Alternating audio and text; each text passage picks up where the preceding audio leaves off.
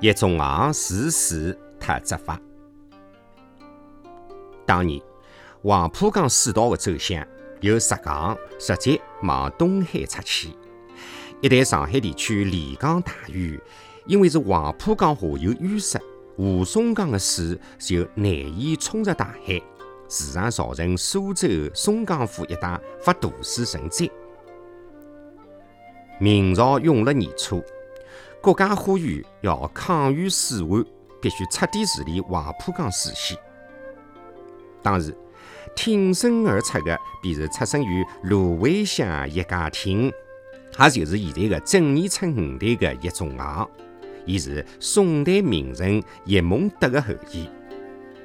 当初叶梦得的孙子宋穆泰学生叶礼拾船来到新庄镇之后，由船队到了浦东。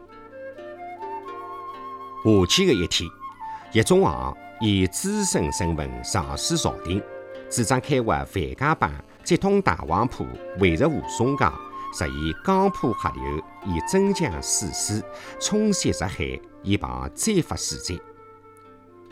朝廷采纳了伊的意见，并命伊跟随户部尚书华元吉治理黄浦江水道。第二年。华元吉叶仲昂组织水利大军，引太湖水进入了刘家港、白毛港，又驶进吴淞江、大黄浦、赤溪浦，并开通了南北走向的范江浜，使黄浦江下游水系畅通，消除了水害。因叶仲昂治水有功，经华尚书推荐，被提升为浙江省钱塘县知县。当时。钱塘县是浙江省会，徭役繁重，财主豪门可以花一点钞票逃避，而百姓呢则备受徭役之苦，大家是怨声载道。叶仲昂上任之后，便首先是修订役法，规定按人口分成甲乙两批，轮流迁役。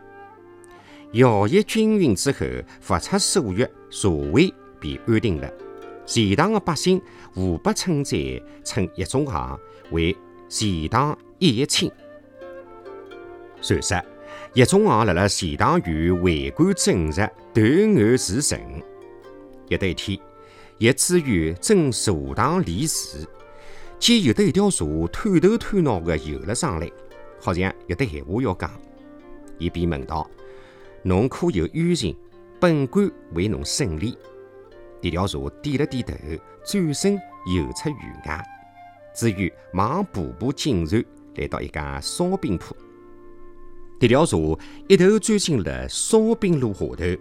至于连忙下命令拆去炉子，突然发现有得一具死尸，伊当场审案，查清了底子，辣辣数十前头谋财害命、卖尸灭迹的勾当，马上拿凶犯捉拿伏法。又有一天，叶知县坐船外出，突然船被阻辣辣江中。到船尾一看，见一个死尸挂辣辣大腰，身浪向还绑了一块石头。知县立即查探，十几块就缉拿了凶犯。大家侪佩服伊断案除神。朝廷晓得伊的政绩之后，将信将疑，按出使周兴。以官封年金著称，外号蓝面寒铁公。一天，趁中昂离外门外出，悄悄地上门查看。可是查了半日，见外门里向清平如洗，只有竹箱里向发现一包太湖鱼脯。周兴深为伊清廉所感动，便拿了这些鱼脯走了。第二日，周兴特意设宴。款待叶知县，知县不敢领受。周兴就讲：“台子浪向摆辣海个是侬屋里向的鱼脯啊！”两位知己便开怀痛饮，一醉方休。当天夜里向，周兴下令动用三品霓裳为伊送行。叶仲昂再三推辞，周兴决意要如此排场，讲：“侬为官搿能样子清廉。”理当受迭个三品的待遇，还客气啥？伊硬是隆重的送叶知县回到屋里。后来，叶仲煌辣辣多送营造北京城的工匠北上的辰光，不幸病死途中。